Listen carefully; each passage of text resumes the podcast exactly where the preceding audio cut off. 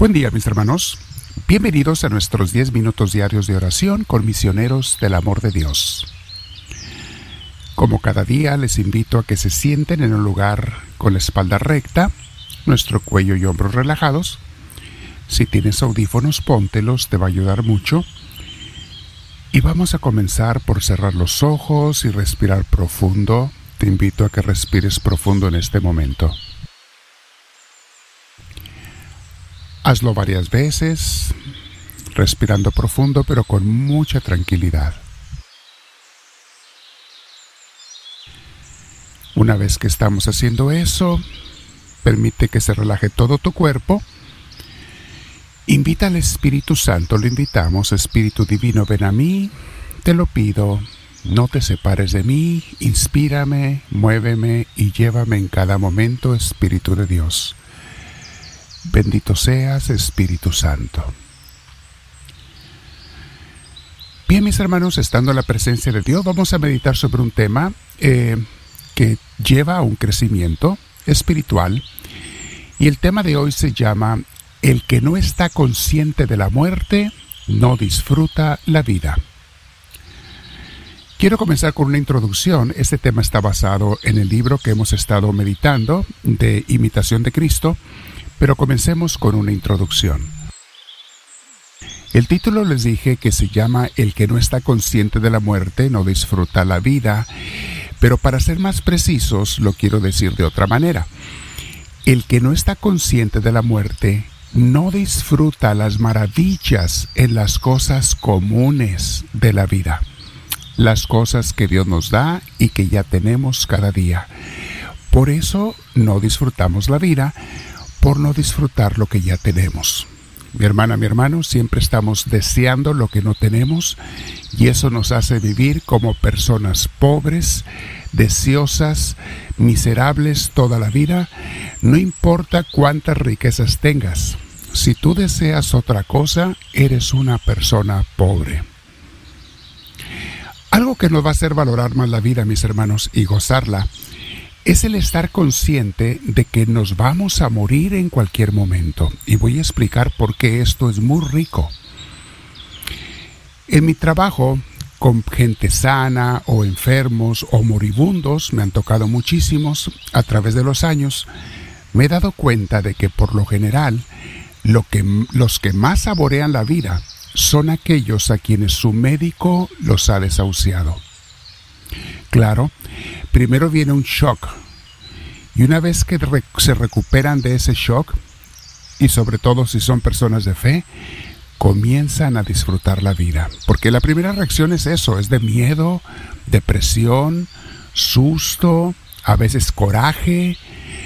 Pero las personas de fe, una vez que lo aceptan, comienzan a disfrutar y saborear cada minuto de vida y cada persona que se les acerca, no importa quiénes sean, porque saben que les queda poco tiempo para gozar las cosas de este mundo.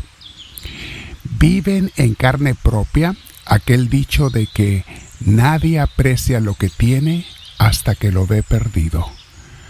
Aprecian y valoran la vida como nunca antes lo habían hecho.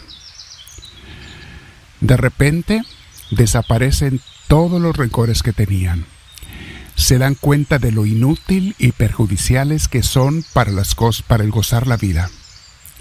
Ya no les interesan ni las venganzas ridículas, ni los corajes, ni los rencores, porque no se hace lo que ellos quieren, ni tampoco les interesan las posesiones materiales, ya para qué, ya no las van a poder usar.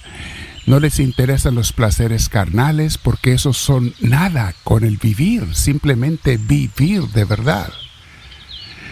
De repente, mis hermanos, les desaparece el ego y comienzan a disfrutar cada rayo de sol, cada brisa de viento, cada amanecer, cada planta y cada animalito, cada sonido y cada olor, cada persona que se les acerca.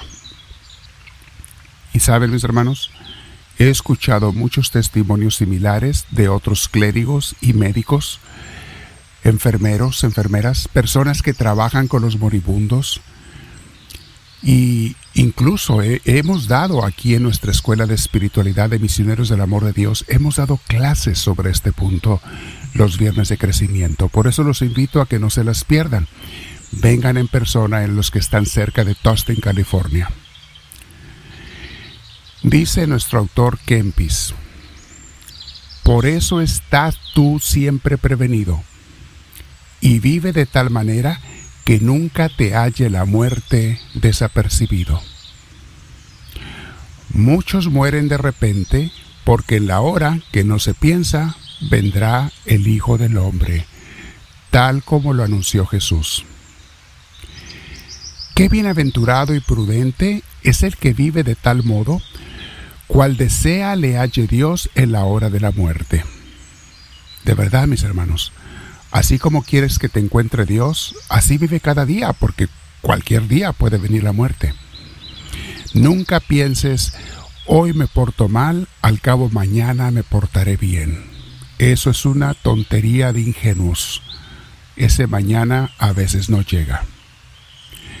Y si dices eso un día, lo vas a decir otro día, y otro día, y otro día, y tarde o temprano, la muerte te encontrará desaprevenido. Seguimos meditando. Muchas cosas buenas podrías hacer mientras estás sano, pero cuando estés enfermo ya no podrás hacerlas. No confíes tanto en amigos ni en vecinos, ni, ni, dilates para después la salvación, porque más presto de lo que piensas estarás olvidado de los hombres.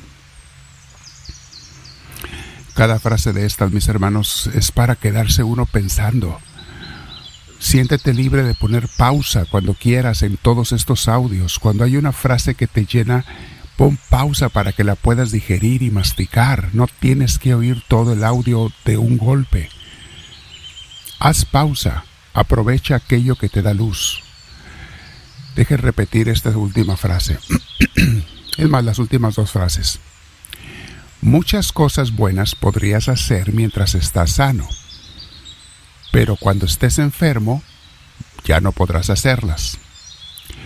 No confíes tanto en amigos ni en vecinos, ni dilates para después tu salvación, porque más presto de lo que piensas estarás olvidado de los hombres. Y esto es cierto, mis hermanos. ¿Sabías tú que cuando te mueras se van a acordar de ti el primer día mucho? Habrá gente que incluso te llore. Habrá gente que te extrañe, tal vez. Y luego pasarán unos meses y la vida volverá a la normalidad para ellos. Pasará un año o dos y después de un tiempo ni quien se acuerde de ti. Y si se acuerdan es porque ven una foto tuya por allí que después va a terminar en una caja y otra familia u otra generación la aventará a la basura. Es importante que estemos conscientes de eso, mis hermanos. Estamos de paso muy deprisa. Mejor es ahora con tiempo prevenir algunas buenas obras que envíes adelante que esperar en el socorro de otros. El lenguaje es un poquito anticuado, déjeme lo pongo en lenguaje más moderno, lo mismo que dice. Más vale que ahora, hoy hagas obras buenas y no estés esperando a que otros te ayuden a hacerlas o, o, incluso a que te den ejemplo. Nunca digas cuando el otro haga el bien yo también lo voy a hacer porque te vas a ir al mismo pozo con él. Quédate meditando, mis hermanos, en estas enseñanzas de Dios, de teología. Te invito una vez más a que acudes en persona a las clases en Tustin, California. Nos quedamos en oración y dile, háblame Señor, que tu siervo te escucha.